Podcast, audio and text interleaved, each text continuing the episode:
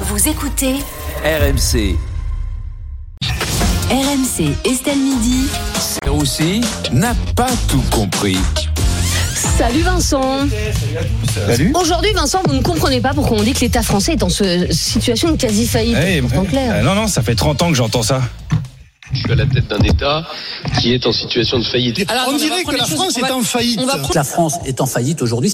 C'est la faillite la plus longue de l'histoire des faillites, quand même. hein. Euh, Déjà, va falloir m'expliquer le terme quasi faillite. Bah, c'est la presque faillite. Bah oui, oui, mais presque faillite. Moi, je connais pas de presque liquidation judiciaire ou presque dépôt de bilan. hein, Voilà. L'Élysée est en situation de faillite. Bon, après, il y a des repreneurs. hein. Marine Le Pen, Jean-Luc Mélenchon, l'émir du Qatar aussi s'est proposé pour acheter l'Élysée, pour le rebaptiser l'Élysée Saint-Germain. Peut-être que eux, ils gagneront. Voilà, on sait jamais.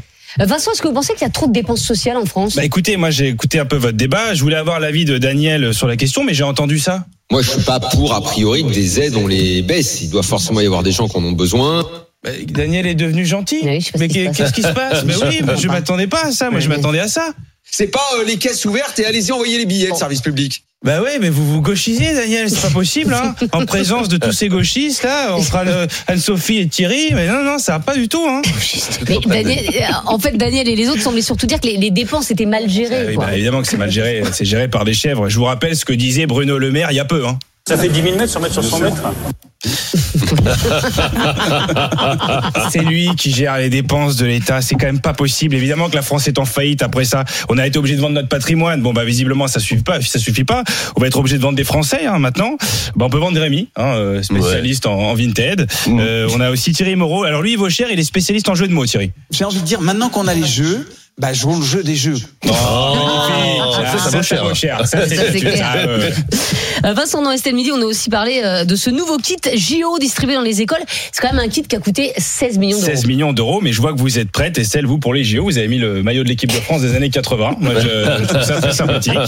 Il est, il est très, très beau, ce maillot. Un kit pour les JO à 16 millions d'euros avec une pièce de 2 euros et un discours de Macron.